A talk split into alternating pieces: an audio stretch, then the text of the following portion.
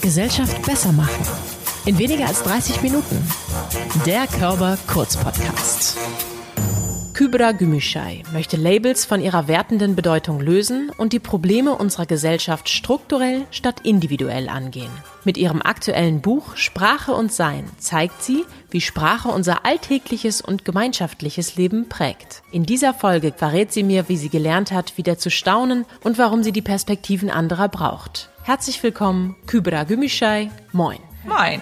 Sprache und Sein. Muslim Feminist, Feminismus, Author, Speaker, German-Turkish Activist, Hansa Berlin, Bestseller.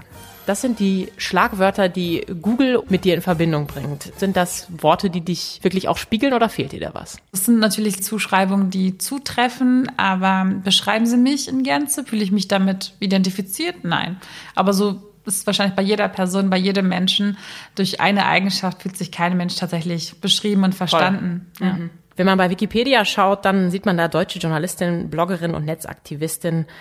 Du bist aber natürlich auch Mutter, Ehefrau, du bist in erster Linie vielleicht auch Mensch und dann sind wir bei diesem großen Thema Label, was du ja auch immer wieder aufgemacht hast. Und ich frage mich, ob du nicht des Labels langsam genauso müde bist wie ich. Ja, auf jeden Fall. Und gleichzeitig frage ich mich, wann die Menschen müde werden, die anderen. Und äh, mit dieser Obsession, die es tatsächlich in unserer Gesellschaft gibt, wo es häufig darum geht, jemanden irgendwie zu labeln, um diese Menschen dann zu kategorisieren und den anderen eine Ahnung davon zu vermitteln, wer diese Person denn eigentlich sei.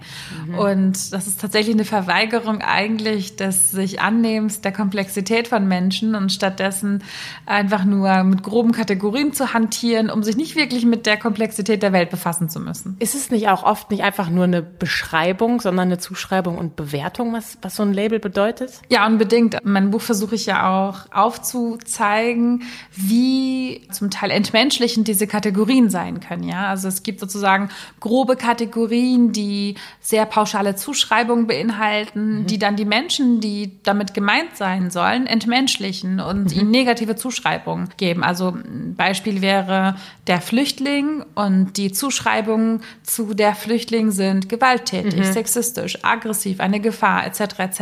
Mhm. Ich versuche in dem Buch deshalb aufzuzeigen, wie Labels und Kategorien ja eigentlich wichtige Werkzeuge sind, um sich durch die Welt zu navigieren, die wir brauchen. Das ist sehr essentiell für unser Verständnis von von der Welt. Und gleichzeitig in dem Moment, in dem so ein Label an einen Absolutheitsglauben gekoppelt ist, also an den Irrglauben, man hätte einen Menschen abschließend verstanden, werden diese Labels erdrückend und entziehen den Menschen die Luft zum Atmen, den Raum zum Sein und werden dadurch zerstörerisch. Und für mich geht es halt stark in dem Buch auch darum, erstens das aufzuzeigen, wie eng Sprache und Labels deshalb für Individuen sein können und gleichzeitig zu zeigen, was müsste sich ändern, damit wir miteinander auf eine gleichberechtigte, friedliche Art und Weise sprechen können. Dein Buch heißt ja auch Sprache und Sein ist jetzt Anfang des Jahres erschienen und ich erinnere mich noch ganz besonders an ein Volk aus dem Buch, die sich ja viel weniger mit Labels beschäftigen oder vielleicht eine andere Art des Labels nutzen, nämlich die Himmelsrichtung, um zu kommunizieren. Erklär das bitte nochmal. Ja, das sind die Kuktayode. Die kennen oder nutzen kein rechts und links, sondern orientieren sich über Himmelsrichtung. Das heißt, ich würde dich jetzt zum Beispiel fragen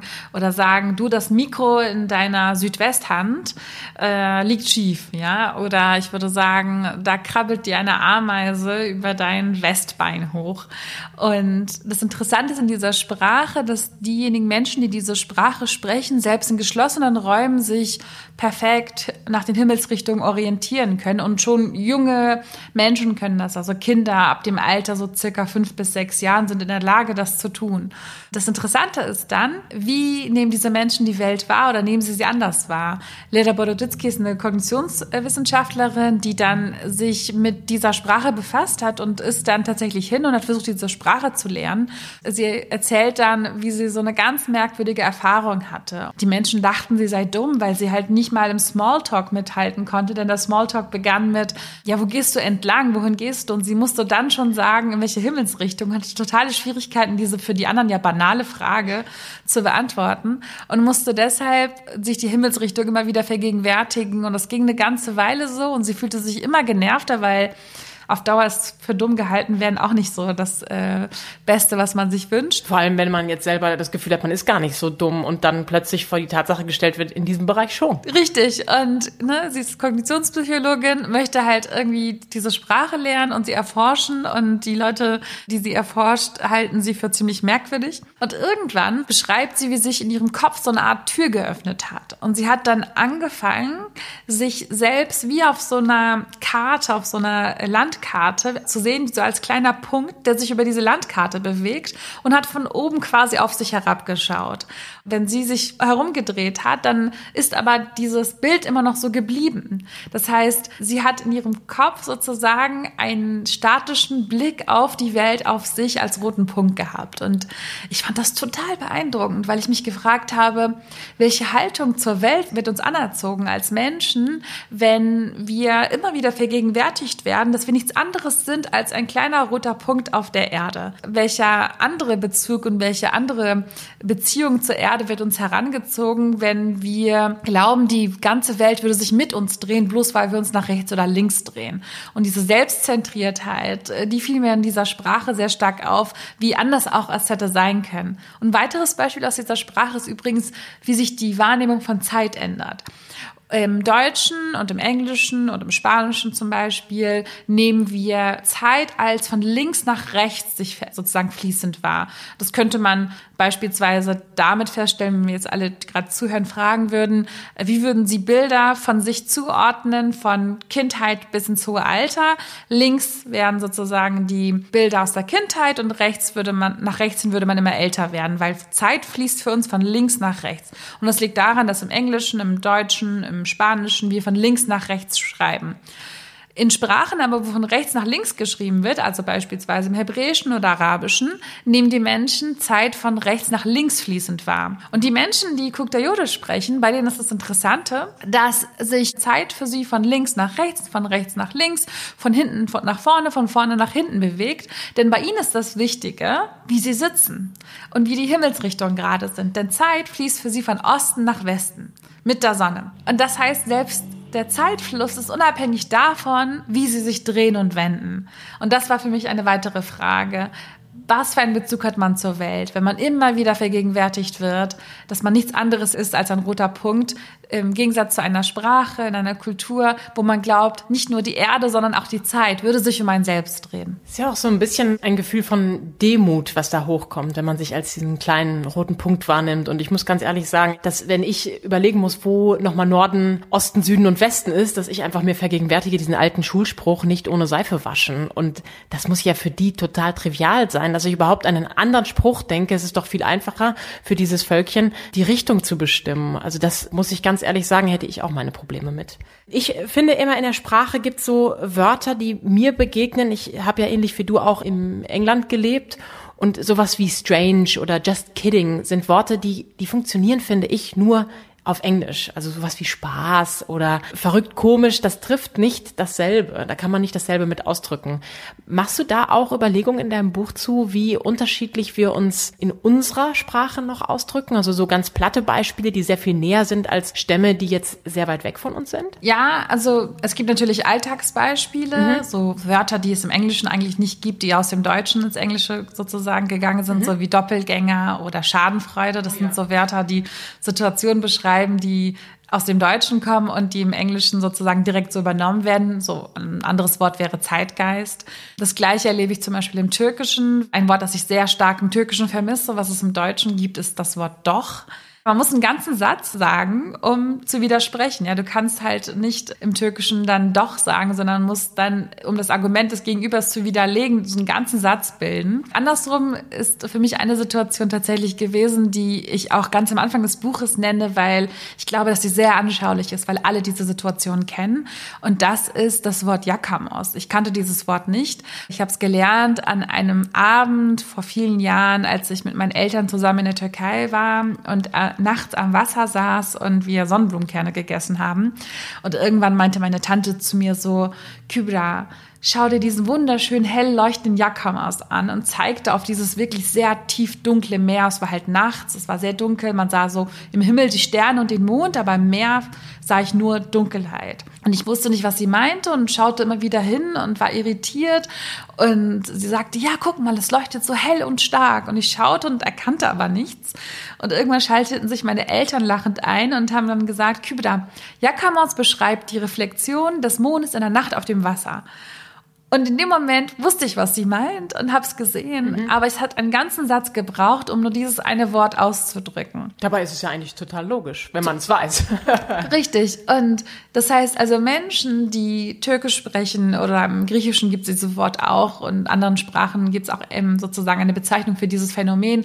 Wenn die nachts am Wasser entlang spazieren, dann sehen sie Yakamos als ein Phänomen, wo es nicht einen ganzen Satz braucht, um ihn zu beschreiben. Man kann sich darüber unterhalten und äh, darüber verständigen. Ich habe mich dann gefragt, was ist mit Menschen, die dieses Wort nicht kennen? Und das ist natürlich eine sehr greifbare sozusagen Situation, wo man sieht, dass es für bestimmte Situationen, für bestimmte Gefühle, für bestimmte Emotionen und Phänomene in bestimmten Sprachen ein Wort gibt und in anderen nicht. Das kann man dann irgendwie versuchen zu übersetzen. Aber gleichzeitig gibt es auch eine politische Dimension. Es gibt bestimmte Wörter für bestimmte Phänomene nicht, die passieren, die existieren, aber aus politischen Gründen kennen wir kein Begriff dafür oder wir verwenden ihn nicht und er ist nicht mit Bedeutung gefüllt. Ein schönes Beispiel dafür ist aus den 60er Jahren in den USA, wo die äh, Wissenschaftlerin Miranda Fricker untersucht hat, was diese linguistische Lücke gemacht hat, die ich jetzt erklären werde, nämlich es gab in den 60er Jahren in den USA keinen weit verbreiteten Begriff für sexuelle Belästigung. Also das englische Wort Sexual Harassment war nicht weit verbreitet und Menschen wussten auch nicht, was damit gemeint ist. Das heißt, wenn eine Frau beispielsweise am Arbeitsplatz von ihrem Chef belästigt worden ist, dann war es entweder ein Flirt und damit okay, oder aber es musste eine Vergewaltigung stattfinden, damit ein Problembewusstsein geherrscht hat. Alles, was dazwischen ist, da gab es kein Wort für. Und äh, das Interessante ist, Fricker beschreibt, dass dadurch Frauen sich weniger gut schützen konnten, weil sie das, was ihnen passiert, nicht verbalisieren, nicht ausdrücken, nicht mit anderen darüber kommunizieren konnten und waren dementsprechend wehrloser gegenüber dem, was ihnen widerfährt. Und das Interessante ist, der Täter ist sich keinerlei Schuld bewusst. Erst mit dem Aufkommen des Begriffs, erst mit der Verbreitung dieses Begriffs und erst mit der Füllung dieses Wortes mit Bedeutung, also mit Hermeneutik, äh, weil es reicht nicht einfach ein Wort zu kreieren und niemand weiß, was damit gemeint ist, mhm. sondern man muss auch verstehen, welche Situationen sind damit gemeint. In dem Moment entsteht ein Problembewusstsein und Menschen können über einen Missstand in unserer Gesellschaft sprechen und ihn lösen. Aber Genau das ist essentiell. Um über die Missstände in unserer Gesellschaft sprechen zu können, um die Probleme behandeln zu können, müssen wir sie benennen und damit sichtbar machen und damit auch behandelbar und lösbar machen. Das ist jetzt natürlich ein sehr schwerwiegendes, auch sehr emotionales Beispiel. Und unser Motto lautet ja eigentlich auch Gesellschaft besser machen in diesem Podcast. Hast du vielleicht auch ein Beispiel oder eine Mission, wie du die Gesellschaft besser machen möchtest? Im Rahmen der Sprache oder im Rahmen deiner vielfältigen anderen Tätigkeit? Tatsächlich glaube ich, ist sehr viel erreicht, wenn Menschen Perspektivbewusstsein entwickeln. Mhm. Wenn Menschen sich dessen bewusst sind, dass ihre Perspektive auf die Welt nur eine von Milliarden Milliarden Perspektiven ist und dass sie ihre Perspektive nicht verabsolutieren, sich also der Begrenztheit ihres Horizonts bewusst sind und damit Neugier entwickeln können für alles, was sich jenseits ihres Horizonts befindet. Das klingt ja sehr abstrakt, aber viele unserer gesellschaftlichen Probleme sind genau damit verbunden. Dadurch, dass bestimmte Menschen ihre Perspektive verabsolutieren und glauben, die absolute Wahrheit für sich erkannt zu haben. Im Extremfall sind das dann radikale Ideologien, ob das nun Islamismus ist oder ob das nun Rechtsradikalismus ist und Rassismus ist aber auch in sozusagen subtilerer Form erleben wir genau diese Haltung in unserer Gesellschaft, die dazu führt, dass andere Perspektiven marginalisiert werden, also an den Rand gedrängt werden, nicht gleichermaßen existieren können. Mhm. Es ist eine große Herausforderung für Menschen, in einer pluralen Gesellschaft, dass sie sich vergegenwärtigen, wie begrenzt ihre Perspektive ist. Das erleben wir jetzt zum Beispiel ganz aktuell, während in den USA protestiert wird und sehr, sehr viele Menschen nun sich mit dem Thema Rassismus beschäftigen und Privilegien beschäftigen, dass viele Menschen nun plötzlich, die weiß sind und sich aber niemals als rassistisch bezeichnet hätten und gesagt hätten, nee, Rassismus betrifft mich nicht, nun plötzlich sehen, wie begrenzt ihre Wahrnehmung der Welt war und dass die gleichen Polizisten, die zu ihnen zuvorkommt und höflich sind und die ihnen ein Gefühl von Sicherheit bieten, anderen Menschen exakt das Gegenteil bieten, nämlich Bedrohung, Gewalt und Mord hm. sogar.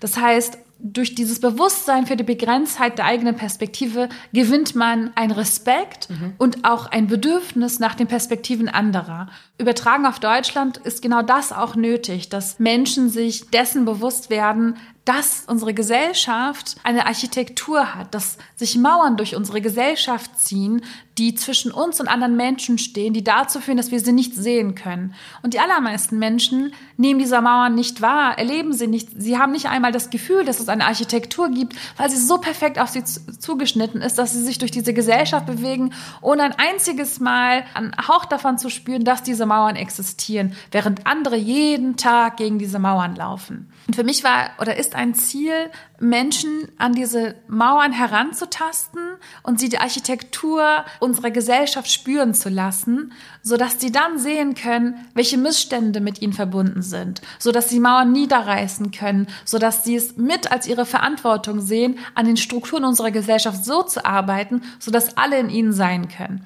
Ein schönes Gleichnis ist von David Foster Wallace, der eine wunderschöne Geschichte erzählt. Und zwar zwei junge Fische schwimmen im Wasser und begegnen einem alten Waisenfisch, der dann zu ihnen sagt, hey, wie ist das Wasser? Und die beiden anderen nicken ihm zu und schwimmen weiter.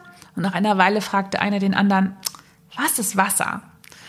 Und genau das ist mein Ziel, Menschen wasserspürbar zu machen, sie dazu zu bewegen, die Strukturen unserer Gesellschaft zu sehen, die Architektur unserer Gesellschaft zu sehen und auch zu sehen, wie sie ihnen vermutlich vielleicht nie geschadet hat, aber für andere eine existenzielle Bedrohung sein kann. Und das ist etwas, wo ich glaube, worüber wir gesellschaftlichen Wandel bewirken können, wie wir zu einer besseren Gesellschaft werden können. In dem Moment, in dem wir an den Strukturen unserer Gesellschaft arbeiten, sodass sie gerechter werden können.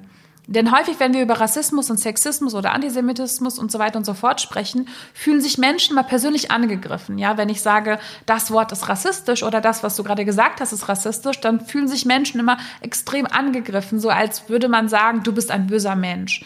Dabei geht es nicht darum, was für eine Intention man hatte oder ob man ein böser oder guter Mensch ist, denn die allermeisten Menschen verhalten sich nicht aus Überzeugung rassistisch oder sexistisch oder antisemitisch oder sonst was. Die allermeisten Menschen tun das ganz unbewusst. Das liegt darin, dass unsere Strukturen dazu führen, dass wir über bestimmte Menschengruppen auf eine bestimmte Art und Weise denken, weil dieses Konstrukt äh, Rasse, was ja nicht real ist, diese Konstruktion ähm, durchzieht sich durch alle Bereiche unserer Gesellschaft und wir entwerten oder überwerten bestimmte Menschen nur aufgrund ihrer Hautfarbe, ihres Aussehens und phänotypischer Merkmale. Und tatsächlich geht es dabei nicht um ihre Intention, sondern um die Tatsache, dass diese Strukturen uns so formen. Und wenn wir dann den Blick abwenden von dem Individuum, dann weiß dieser Mensch, wenn ich kritisiert werde und wenn jemand mir sagt, das war rassistisch, dann geht es nicht darum, ob ich ein guter Mensch bin oder nicht, ob ich eine böse Intention hatte oder nicht, sondern es geht darum, dass ich etwas über die Strukturen lerne, innerhalb derer wir uns bewegen. Und deshalb bin ich auch ein Fan davon, nicht über ihr individuelles Verhalten zu sprechen oder den Fokus darauf zu legen, sondern den Fokus auf unsere Strukturen zu legen und zu schauen, wie beeinflussen und wie prägen uns unsere Strukturen und wie können wir sie verändern, sodass sich Menschen gar nicht erst rassistisch verhalten. Denn das ist Verhalten, das wir angelernt bekommen, Wissen, das wir erwerben im Laufe unseres Lebens. Und all jene, die heute antirassistische Arbeit machen oder feministische Arbeit machen, die sind ja nicht vom Himmel gefallen als antirassistische, feministische Person, sondern sie haben sich beständig weiterentwickelt und gebildet zu diesen Thematiken und haben sozusagen bestimmte Vorurteile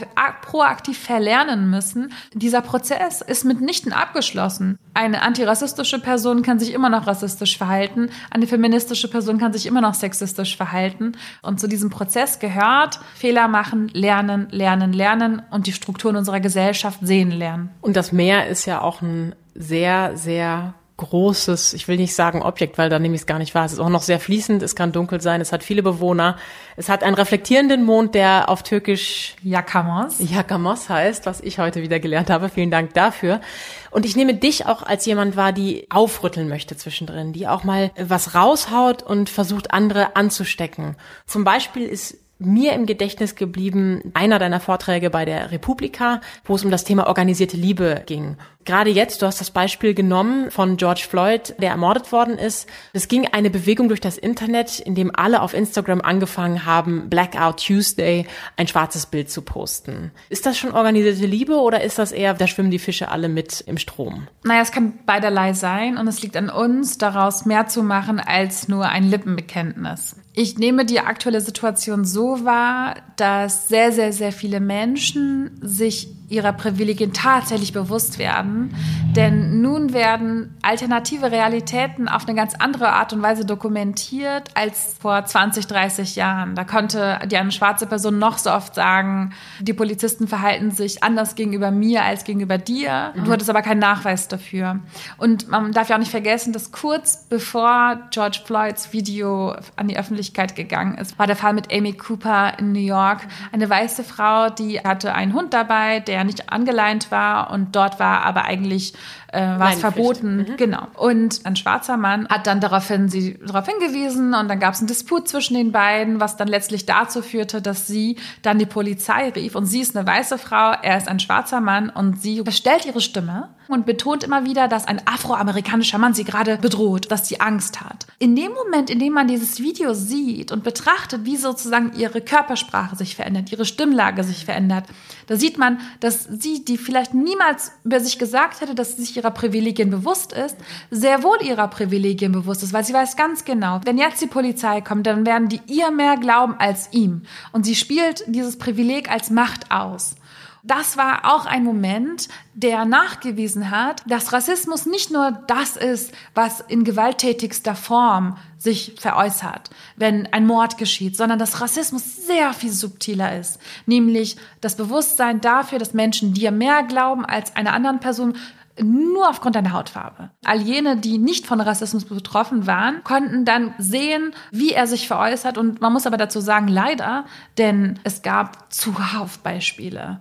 Seit Jahrzehnten sprechen schwarze Menschen in den USA über den Rassismus, den sie erleben. Sie dokumentieren ihn. Und das ist etwas, was ich sehr wichtig finde, weil nun haben mehr Menschen gelernt und begriffen, dass es ihre Verantwortung ist, sich mit ihren Privilegien auseinanderzusetzen und mit den Folgen ihrer Macht auseinanderzusetzen und verantwortungsbewusst damit umzugehen, an den Strukturen zu arbeiten, dass es nicht das Problem derjenigen ist, die Rassismus erfahren, sondern dass Rassismus ein Problem derjenigen ist, die sich rassistisch verhalten bis dahin wurden all jene, die sich über Rassismus beschwert haben oder über Sexismus beschwert haben, immer als Störfaktoren wahrgenommen. Bis heute. Erst gestern habe ich mit einer Freundin gesprochen, die in einem Seminar ist und dort wird nie gegendert. Das heißt, immer nur das generische Maskulinum verwendet. Es werden sehr grenzüberschreitende Fragen an sie gestellt. Sie ist eine lesbische Freundin von mir, die vor kurzem ein Kind bekommen hat. Entwürdigende, äh, diskriminierende Bemerkungen, die mir wieder fallen. Und wenn sie das veräußert und zur Sprache bringt, dann wird sie als Störfaktor wahrgenommen. Dabei ist nicht sie diejenige, die stört. Die Strukturen sind nicht gemacht für die Menschen unserer Gesellschaft. Sie sind designt um einen Prototypen herum, der nicht die Vielfalt unserer Gesellschaft repräsentiert. Und deshalb empfinde ich diese Zeit gerade als sehr wertvoll, weil ich erlebe, wie viele Menschen nun proaktiv versuchen zu verstehen, was ihre Privilegien sind, was sie für Folgen haben. Und da findet gerade ein Lernprozess statt. Was wir daraus machen, liegt an uns. Ich hoffe, dass dies dazu führt, dass wir nicht mehr diskutieren, ob es Rassismus gibt, sondern dass wir als gesamtgesellschaftliche Verantwortung es begreifen, zu diskutieren, wie können wir Rassismus strukturell bekämpfen. Ich finde es schön, dass du gerade so die Brücke geschlagen hast, dass es gar nicht nur um Rassismus geht, sondern dass du als Mensch nicht nur deine türkische Nationalität in den Vordergrund stellst oder dich nicht nur als Kopftuchträgerin verstehst und es nicht nur um Black Lives Matter geht, sondern es geht jetzt auch um eine lesbische Freundin, die du hast. Ich selber lebe ja auch lesbisch und ich glaube, es gibt keinen Menschen auf dieser Welt, der nicht mindestens irgendein Label bedingt. Und ich habe manchmal ein bisschen Angst und das finde ich bei dir in, in deinen Talks auch wieder, wenn du von dem Thema Bubbles sprichst, also die, die Blasen, in denen wir sind, die Filterblasen, in denen wir sind, die sind ja sogar wiedergespiegelt im Internet. Dennis Leifels, der ja auch zu Gast war, der ja auch von organisiertem Hass bei uns gesprochen hat im Podcast, hat auch gesagt, dass wir ja immer nur das präsentiert bekommen, auch vom Internet, wo wir uns selber bewegen. Wie schaffen wir es aus dieser Bubble, aus den Räumen, wie du es gesagt hast, rauszukommen und auch die Menschen zu sehen mit deren Problemen, die wir vielleicht gar nicht bemerken. Wie du schon sagst, Menschen sind rassistisch, ohne sich dessen bewusst zu sein. Wie schaffen wir es, so miteinander umzugehen, dass wir wirklich ohne zu werten aufeinander und miteinander umgehen können? Es ist, wird häufig gesagt, dass durch diese Filterblasen, innerhalb derer wir uns bewegen, wir immer das gezeigt bekommen, was die Algorithmen glauben, was wir sehen wollen, weil wir das schon mal angeklickt haben, weil das zu unseren bisherigen Suchverläufen passt, etc. etc. Aber was auch passiert ist, wir bekommen auch immer das gezeigt, was uns maximal erregt und maximal wütend macht. Also wir werden auch mit denjenigen Meinungen konfrontiert, die unserer widersprechen, aber nicht die, die nuanciert uns widersprechen, die uns wirklich zum Nachdenken bringen würden, sondern diejenigen Meinungen, die fundamental anderer Sichtweise sind und das auf eine polemische, provokante Art und Weise vortragen. Das finde ich interessant, weil ich frage mich, womit beschäftigen wir uns? Wen bestücken wir mit Aufmerksamkeit und damit leider auch mit Relevanz? Da sehe ich, dass wir häufig diejenigen mit Aufmerksamkeit beschenken, die polemisch, provokant, destruktiv sich verhalten. Und da kann man eine schöne Partei in Deutschland äh, hierfür als Beispiel nutzen, aber auch viele Einzelpersonen, die über Provokationen immer mehr Augen auf sich versammeln und immer mehr Macht dadurch im öffentlichen Raum gewinnen und sich Gehör verschaffen. Und ich glaube, dass wir uns proaktiv abwenden müssen von denjenigen, die einfach nur schreien, hin zu den Menschen, die für und wieder Ja-Aber-Sätze bilden, die nachdenklich sind und zögern, die nuanciert Dinge betrachten.